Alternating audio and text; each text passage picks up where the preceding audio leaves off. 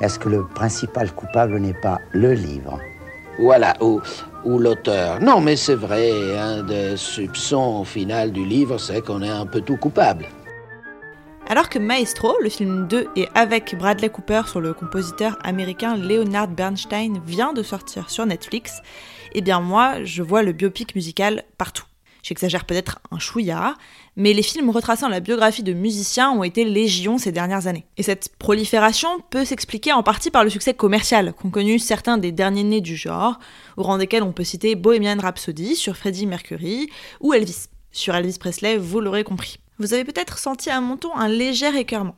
C'est que j'ai parfois l'impression de me voir servir la même recette avec des variations savantes dans les sauces. Une recette que l'on pourrait nommer, en forçant un petit peu le trait, grandeur et décadence d'un artiste, et qui contiendrait quelques ingrédients fondamentaux. Des difficultés, les premières traces du génie, la scène de la révélation, un enregistrement ou un concert qui doit nous donner des frissons un peu faciles à mon goût, et puis la corruption née de l'argent et de la gloire, idéalement une petite addiction. Bon, vous voyez le tableau. Cela donne des personnages à la fois surhumains dans leur talent et sous-humains dans leurs vicissitudes, auxquels je n'arrive pas vraiment à adhérer qui restent trop des personnages pour moi. J'exagère bien sûr toujours, le genre n'exclut ni la qualité ni l'originalité. Mais ce qui me gêne, ce sont les critères à l'aune desquels on juge si ces films sont réussis ou non.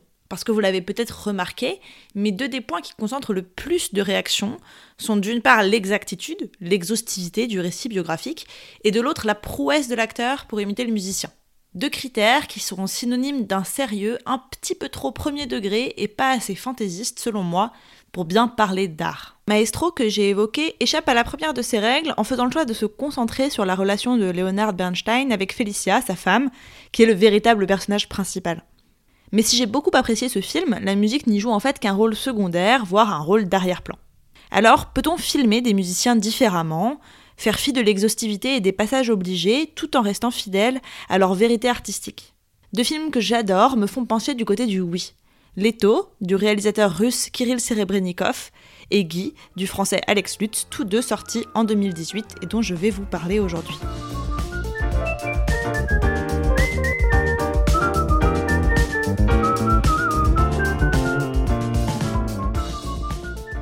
Leto, qui est sorti en salle alors que son réalisateur était assigné à résidence, nous plonge dans la scène rock underground du Leningrad de 1981, le temps d'un été. Leto signifie été en russe. Il retrace plus particulièrement la rencontre de deux musiciens de l'époque, Mike Naumenko, vedette reconnue du groupe Zoopark, et Victor Tsoi, encore inconnu et futur star du groupe Kino. Le film s'inspire en partie de l'autobiographie de Natasha Naumenko, femme de Mike, prise dans un triangle amoureux entre lui et Victor. Avec Guy, je triche un peu, parce que sous l'apparence d'un documentaire sur le chanteur de variété française Guy Jamais, il nous présente en fait un musicien inventé de toutes pièces, on ne peut plus fictif. Un documentaire avec un angle un peu particulier que révèle Gauthier, le personnage qui filme ce faux documentaire à travers la caméra duquel nous voyons au début du film. Certains chanteurs font partie de nous. Bonjour. Bonjour. Moi, quand j'entends Guy Jamais, je pense à ma mère. Elle l'adorait. Et nous, on adorait la taquiner avec ça. En débarrassant ses affaires, je suis tombé sur une lettre dans laquelle elle m'annonçait que Guy Jamais était mon père. C'est ma maman qui m'a soufflé l'idée de faire un portrait sur vous. C'est une fan. Ouais, elle vous, elle vous aimait vraiment beaucoup. Commençons par un premier signe, modeste, de la singularité de ces deux films. Si je n'avais eu aucune information sur eux avant de les voir, j'aurais mis ma main à couper que le film sur des chanteurs réels, Leto, était une fiction, et que le film sur un chanteur fictif, Guy, était une biographie véridique, quoique romancée. En réalité, cela en dit moins sur l'originalité des deux films que sur la rigidité des codes du biopic, des cases à cocher pour que cela fasse vrai. Par les choix narratifs qu'ils font, et plus particulièrement par la chronologie qu'ils adoptent, les deux réalisateurs ne tiennent pas compte de ces codes. Leto, comme je l'ai évoqué, se tient le temps de l'été de 1981, sans flashback, sans accélération soudaine, sans dramatisation excessive des événements, pour nous montrer que ce qu'il se passe est très très important, que ce n'est pas la vie de n'importe qui que nous voyons. Sans exhaustivité non plus, parce que nous ne savons rien de plus de la biographie des deux chanteurs que ce qu'ils vivent durant cet été. Rien donc pour nous prouver que ce qu'il se passe est historique, vrai de vrai. Pourtant, le film évoque bien deux réalités historiques. La scène underground sous la perestroïka et la rencontre qui mènera à l'enregistrement du premier album du groupe Kino et donc à sa reconnaissance. Mais tous ces événements ne sont pas dramatisés pour nous faire comprendre que c'est l'histoire avec un grand H qui se joue sous nos yeux. Non, nous sommes plongés dans une histoire qui se déroule au présent, avec un grand naturel, une justesse qui est bien plus convaincante pour moi. Il me s'ouvre in medias res, comme on dit en études littéraires, par la phrase Ça a commencé. Ça, c'est le concert de Zoopark, le groupe de Mike, au Leningrad Rock Club. Cela pourrait donc ressembler à un début de biopic classique, mais on évite détromper. On ne saura rien d'autre sur les trois personnages principaux que ce qui leur arrive le temps de cet été, et la réalisation donne la même importance, le même relief à tous les moments. Concerts, fêtes, comme scènes quotidiennes de composition ou de vie conjugale. Comme dans la vie. Leto échappe ainsi à la grave maladie diagnostiquée parmi les biopics musicaux par Patrick Willems. If I had to diagnose a singular problem with all these music biopics, it's that they don't know what they want to say or what story they want to tell. There seems to be the idea that because these are great people, their stories need to be handled in a way that is respectable, that showcases all the struggles and triumphs, that it needs to encompass their entire life in order to express how great they were. But at the end of most of these movies, the only real idea that has been expressed is this person went through a lot and was really great. Instead of stories, These feel like cinematic Wikipedia articles. Le film Guy déjoue aussi cette menace, déjà en s'attaquant à un chanteur fictif et vieillissant, comme son nom l'indique. No offense au Guy, nombreux sans doute qui m'écoutent. Et un chanteur surtout dont la musique ne sera peut-être pas retenue parmi les chefs-d'œuvre du siècle dernier, ni dans votre panthéon personnel. Je vous laisserai en juger avec un petit extrait très bientôt. Vu à travers l'œil de Gauthier, le fils qu'il ignore avoir, le personnage joué avec une justesse vraiment remarquable par Alex Lutz nous apparaît d'abord surtout à travers ses failles. Il coche bien des cases, il remplit des clichés, mais à l'inverse des biopics habituels, loin de faire du chanteur un personnage mythique, glorieux, cela tend plutôt à le tourner en dérision, à souligner la ringardise de ce chanteur de variété française octogénaire. Sans que cela ne tombe jamais dans la parodie, j'y reviendrai. Pourtant, les deux films ont bien recours à quelques outils que l'on pourrait trouver un peu classiques. Le premier qu'ils partagent est la présence de clips musicaux au sein des films. Mais dans les deux cas, le but n'est toujours pas de glorifier les chanteurs et leur musique. Dans Guy, ce sont de vrais clips. Enfin vrai, si Guy Jamais avait été un vrai chanteur, ils auraient été les vrais clips de ses chansons, insérés donc au montage par Gauthier dans son documentaire. Ils servent bien en partie à faire vrai, à donner de l'épaisseur aux personnages en l'ancrant dans une discographie, dans une esthétique, dans une ambiance. Mais sans qu'on oublie, une fois sortis du film, qu'ils sont fictifs bluffant de crédibilité et terriblement drôle, Mulet et Babilissade garantis, ils ont un effet un peu paradoxal. Ils nous font rire de ce chanteur populaire dont l'heure de gloire est passée, mais ils nous le font aussi comprendre et nous attachent au fur et à mesure de plus en plus à lui. Te souviens-tu de notre première fois? Je m'en souviens, on n'oublie pas ces choses-là. Te souviens-tu notre chanson d'autrefois? Notre refrain faisait dadoudi douda. Dans l'étau, ces passages sont assez révélateurs de l'originalité du film. D'abord parce qu'ils sont réservés à des chansons qui ne sont pas celles de Mike et Victor, les deux chanteurs, mais aux morceaux emblématiques qu'ils aiment écouter. T-Rex, Iggy Pop, Lou Reed, entre autres.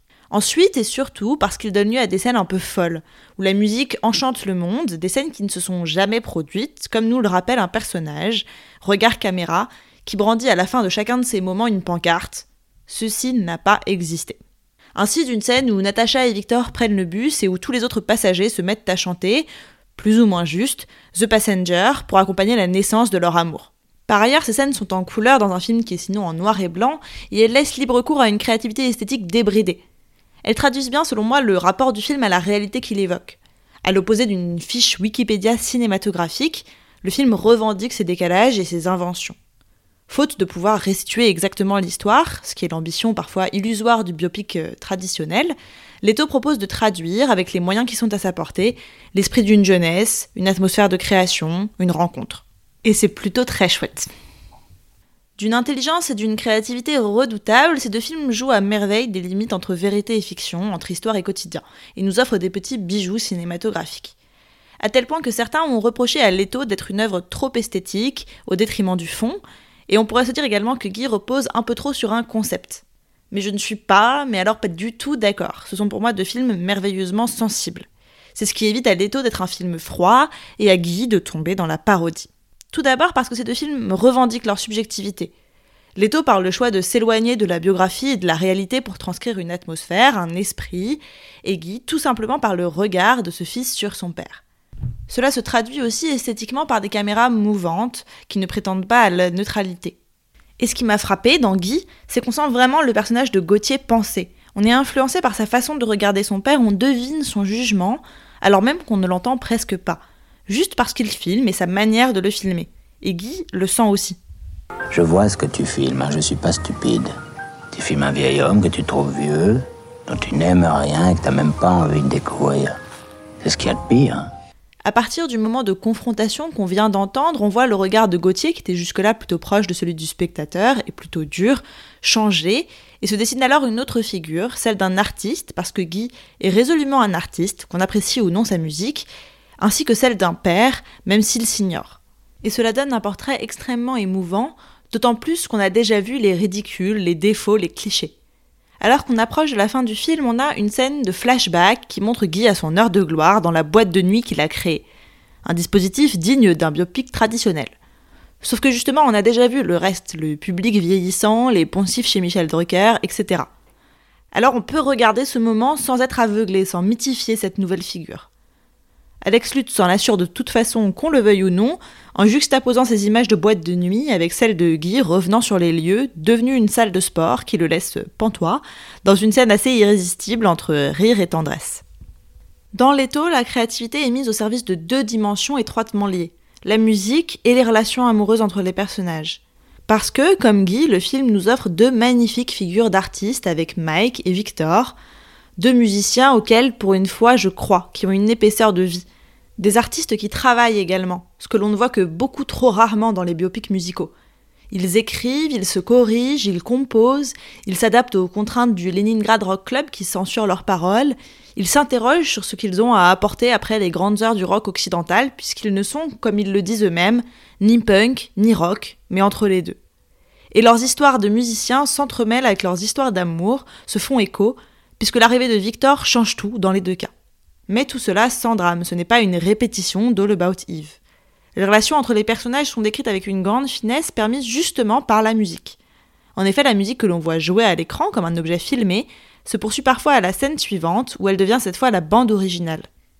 C'est aussi en cela que Leto réussit vraiment selon moi à camper des personnages de musiciens plus vrais que nature, parce qu'on comprend le lien entre leur vie et la musique qu'ils écrivent, on comprend comment elle peut naître.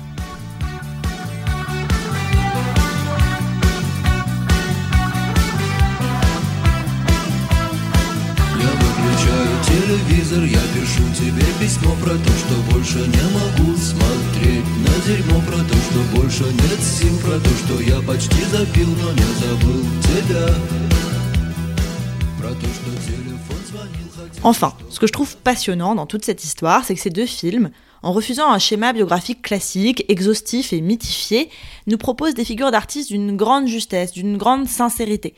Et cela va de pair, malgré la fantaisie de Leto, malgré l'humour de Guy, avec une forte mélancolie. Parce qu'on sent des moments privilégiés, des moments de création, des moments d'émulation et de rencontres passées. Nous, spectateurs, y gagnons deux films poétiques, pleins de fantaisie et émouvants. Allez, pour terminer, une petite comparaison avec un autre film musical un peu à part, Searching for Sugarman. Un vrai documentaire cette fois, mais qui n'en est pas moins singulier. Au lieu de suivre le parcours du personnage de la naissance à la mort, Enfin, comme Sixto Rodriguez, le chanteur, n'est pas mort, ce serait peut-être un petit peu compliqué. Il prend un angle très original. Rodriguez est une star en Afrique du Sud, mais personne ne sait qui il est. On le pense même mort, justement. Et le sujet du documentaire porte sur la quête de quelques musicologues pour le retrouver. Je ne vous dis pas tout, mais on a bien là une histoire qui a l'air d'un conte, qui contient déjà par nature des ingrédients formidables pour un biopic. Mais le film, au contraire, cache la figure de l'artiste derrière sa musique. C'est grâce à elle, à travers elle, qu'on le découvre. Comme le public sud-africain l'a fait. Et quel meilleur portrait d'un musicien que par sa musique. Voilà, voilà. Vous vous dites peut-être que je ne vous ai pas fait écouter beaucoup de musique pour un épisode sur les biopics musicaux, mais c'est parce qu'il me semble justement que les bandes originales de ces deux films doivent être découvertes en même temps qu'eux parce que ce ne sont peut-être pas des chansons qu'on écouterait spontanément, et qu'elles prennent tout leur sens accompagnées des images, des personnages et des ambiances qui les portent dans les films. Alors vous n'avez pas le choix, il faut les voir et les écouter, ou les revoir et les réécouter. Et comme à chaque fois, je vous ferai quelques recommandations de films sur le même thème sur la page Instagram du compte Soupçon de Culture. In case I don't see good afternoon, good evening, and good night.